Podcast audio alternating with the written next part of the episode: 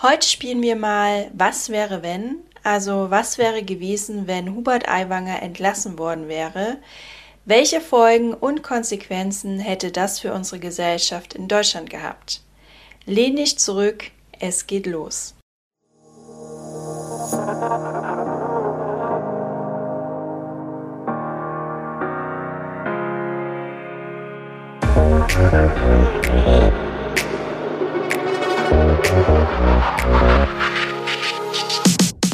Hallo, ein herzliches Willkommen zu Antworten bitte. Es geht wieder weiter nach der Sommerpause. Antworten bitte ist der Gesellschafts- und Kulturpodcast mit Ansichten und Meinungen fernab des Mainstreams, die eher unkonventionell sind und auch differenziert sind. Ich bin Franziska, Soziologin und möchte heute mit euch darüber sprechen, was es für unsere Gesellschaft bedeutet hätte, wenn Hubert Aiwanger entlassen worden wäre. Aber zunächst einmal möchte ich dich kurz abholen, was überhaupt passiert ist. Im August behauptete eine Recherche der SZ, also der Süddeutschen Zeitung, dass Hubert Aiwanger als Schüler ein Flugblatt verfasst habe, das antisemitische Inhalte enthält. Hubert Aiwanger ist aktuell Vize-Ministerpräsident und Wirtschaftsminister aus Bayern und er selbst wies den Vorwurf von sich und bestätigte, dass er ein paar Exemplare in seiner Schultasche hatte.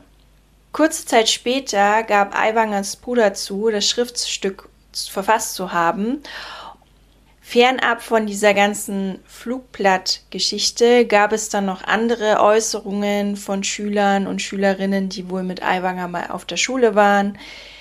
Da gab es zum Beispiel Situationen, wo er unpassende Witze über Juden gemacht hätte und ähm, anderes Verhalten gezeigt hat. Aber das wurde halt nach wie vor nicht eindeutig bestätigt und belegt und auch nicht bewiesen. Und insgesamt konnte schlussendlich überhaupt nichts bewiesen werden. Und Aiwanger räumte dann nur ein, dass er Fehler in seiner Jugend gemacht habe und mehr auch nicht. Und trotz der lauten Rufe nach einer Entlassung Aiwangers ließ Söder ihn letztendlich im Amt. Und Söder begründete das damit, dass eine Entlassung unverhältnismäßig gewesen wäre und es ja auch jetzt zähle, wie Aiwanger sich jetzt verhält und nicht vor 35 Jahren verhalten hat oder habe, weil es nach wie vor ja nicht bewiesen wurde. Ich fand es sehr interessant zu beobachten, dass das Thema überhaupt bundesweit eine hohe Relevanz hatte, bei den Medien und auch bei den Politikern, weil Hubert Aiwanger ja im Landtag von Bayern sitzt. Und da hat mich das bundesweite Interesse schon sehr überrascht. Und ich habe mir gleichzeitig die Frage gestellt, was es für unsere Gesellschaft überhaupt bedeutet hätte, wenn Söder Aiwanger doch entlassen hätte.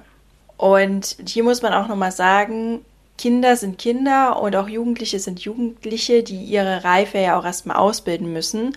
Und man darf auch nicht vergessen, wenn man auch sich selbst zurückerinnert an seine eigene Kindheit und Jugendzeit, ja, dass man da vielleicht auch Aktionen gemacht hat, die man im Erwachsenenalter lieber, lieber nicht mehr erinnern möchte. Und es ist auch klar und es ist ja auch bewiesen, dass die Schulzeit auch so ja, der Ort des Auslebens ist, von Grenzen und von der Grenzziehung durch Erwachsene. Und da ist es ja auch nochmal so, dass die Pubertät ist ja nochmal eine spezielle Form des Rebellierens und des Aufbegehrens. Und daher gibt es nicht ohne Grund auch ein Jugendstrafrecht und ein Erwachsenenstrafrecht, worin sich die Strafen ja nochmal unterscheiden. Und nochmal psychologisch gesagt, ist es ja auch ein wichtiger Prozess des Erwachsenwerdens, dass Jugendliche sich nochmal abspalten, sich austesten und sich in Autonomie üben. Und da kommen halt dann doch auch mal Aktionen bei rum, die wir jetzt überhaupt nicht mehr nachvollziehen können, wenn wir erwachsen sind. Und wenn Hubert Aiwanger jetzt entlassen worden wäre und wie gesagt, es wurde ja nicht mal bewiesen und sein Bruder hat das ja verfasst, laut seiner Aussage.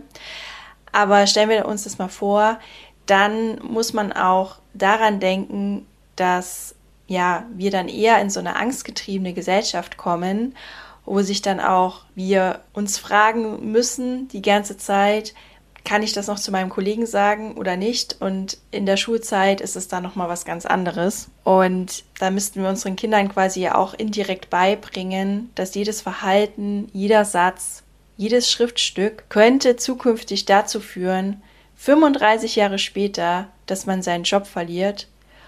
Und ich finde, dass wir dadurch ja auch eine gewisse Freiheit eingrenzen und unsere Kinder sich dann nicht so frei entfalten könnten.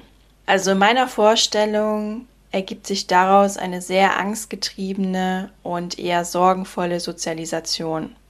Der zweite Punkt, den ich ansprechen möchte, ist, dass wir dadurch auch kulturhistorische Hintergründe ausblenden.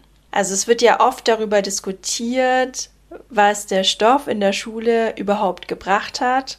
Vor allen Dingen solche Geschichten wie Gedichtinterpretation wird ja immer dann so als Beispiel genommen. Warum haben wir das gelernt und nicht wie die Steuererklärung funktioniert?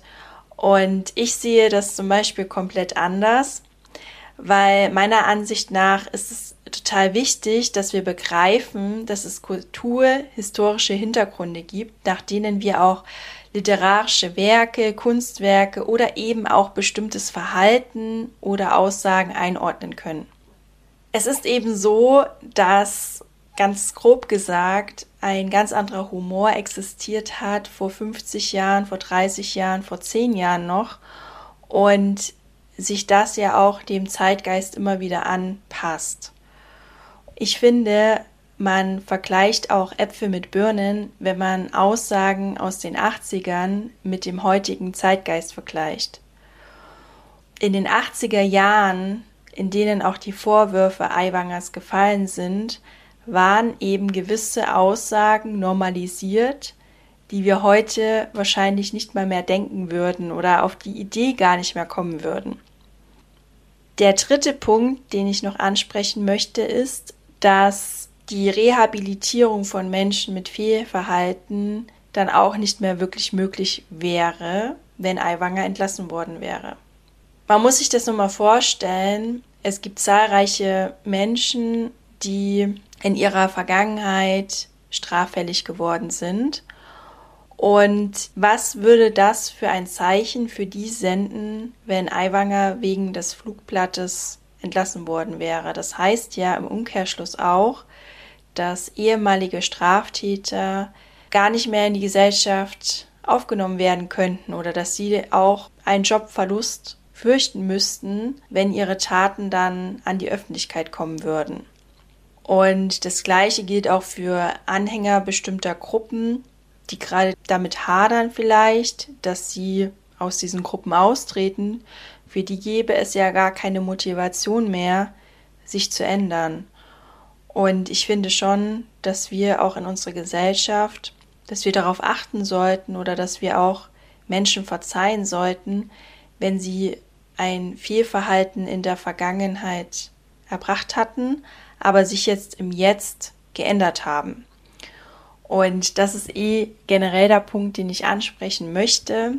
Es zählt für mich das Jetzt und wie sich die Menschen jetzt verhalten und nicht, wie sie sich vor 35 Jahren verhalten haben.